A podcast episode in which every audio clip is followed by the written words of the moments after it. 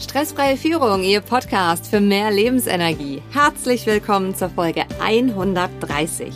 Mein Name ist Rebecca Sötebier. Ich arbeite als Unternehmer und Führungskräftecoach und Trainerin. Jede Woche bekommen Sie hier eine anwendbare Trainingseinheit. Danke, dass Sie jetzt Zeit mit mir verbringen. In der heutigen Folge geht es um das Thema wertschätzende Führung. Welchen wichtigen Punkt können Sie aus dem Training heute mitnehmen? Ich sehe in meinen Führungskräfte-Coachings immer wieder, dass Mitarbeiter und auch Führungskräfte sich nicht wertgeschätzt fühlen. Was ich auch sehe, sind zwei Seiten. Denn zum einen ist es so, dass jemand anderes den Wert der geleisteten Arbeit anerkennt und auch ausspricht, dass man einen guten Job gemacht hat. Und zum anderen ist es aber auch die Selbstführung, das heißt bei sich selbst zu erkennen, dass man selber einen guten Job gemacht hat. Und um dies zu verdeutlichen, habe ich Ihnen heute die Geschichte von Jorge Buki mitgebracht. Sie kennen sicher jemanden, für den diese Folge auch unglaublich wertvoll ist. Teilen Sie sie gerne mit ihm, indem Sie auf die drei Punkte neben oder unter der Folge klicken. Starten wir mit der Geschichte von Jorge Buki aus dem Buch Komm, ich erzähle dir eine Geschichte. Wir hatten darüber gesprochen, wie wichtig es ist, Anerkennung und Wertschätzung von außen zu bekommen. Roche hatte mir Maslows Theorie der hierarchischen, angeordneten Bedürfnisse erklärt. Wir alle gründen unsere Selbsteinschätzung darauf, wie sehr wir von anderen gemocht und respektiert werden. An diesem Tag hatte ich mich darüber beklagt, weder von meinen Eltern richtig für voll genommen zu werden, noch als der beste Kumpel meiner Freunde zu gelten und auch auf der Arbeit nicht die rechte Anerkennung zu bekommen. Es gibt da eine alte Geschichte, sagte der Dicke und reichte mir den Mate, damit ich ihn aufgoss. Die handelt von einem jungen Mann, der einen Weisen um Hilfe ersucht. Dein Problem scheint mir seinem zu ähneln. Meister, ich bin gekommen, weil ich mich so wertlos fühle, dass ich überhaupt nichts mit mir anzufangen weiß.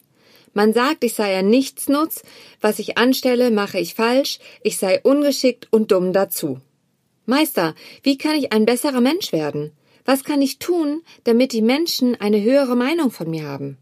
Ohne ihn anzusehen, sagte der Meister Es tut mir sehr leid, mein Junge, aber ich kann dir nicht helfen, weil ich zuerst mein eigenes Problem lösen muss. Vielleicht danach. Er machte eine Pause und fügte dann hinzu Wenn du zuerst mir helfen würdest, könnte ich meine Sache schneller zu Ende bringen und mich im Anschluss eventuell deines Problems annehmen. Sehr äh, gerne, Meister, stotterte der junge Mann und spürte, wie er wieder einmal zurückgesetzt und seine Bedürfnisse hinten angestellt wurden.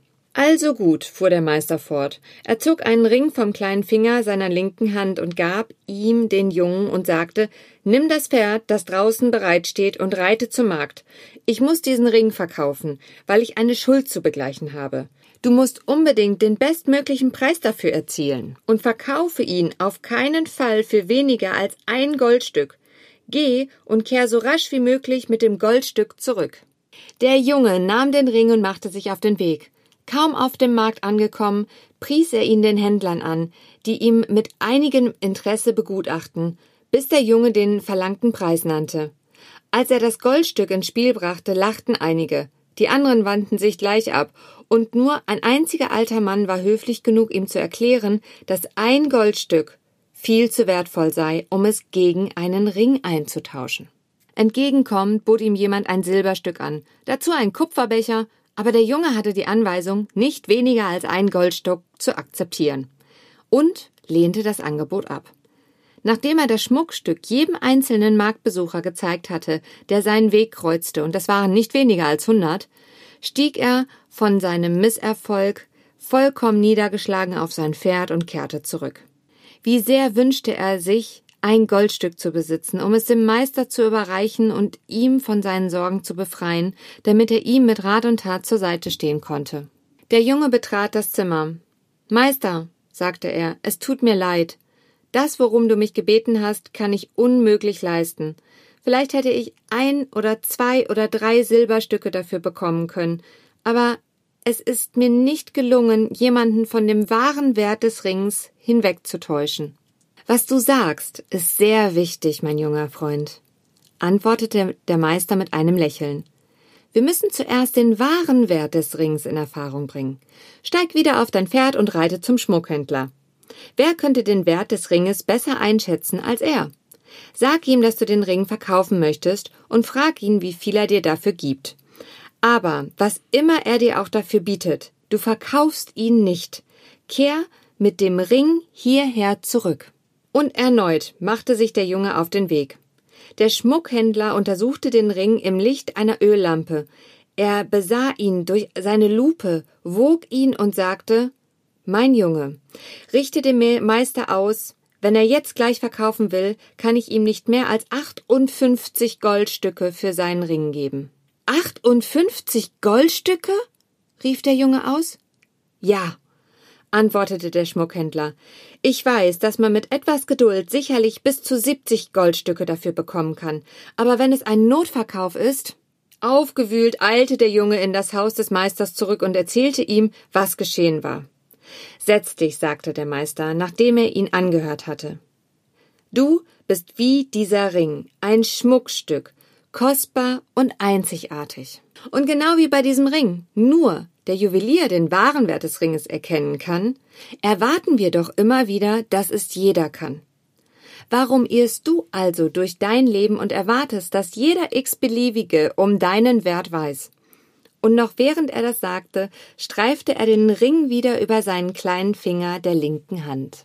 Mein Fazit aus dieser Geschichte ist, dass jeder Mensch die Aufgabe hat, seinen eigenen Wert zu erkennen, seine Stärken gut für sich und das Team einzusetzen und offen zu sagen, was er nicht kann und sich dabei wertvoll zu fühlen, weil auch genau das geschätzt wird, dass man weiß, was man kann und was man nicht kann.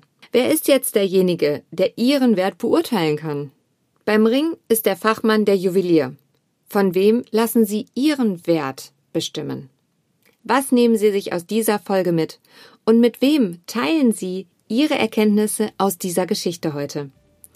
Wissen mit anderen Menschen zu teilen, schafft Verbindung.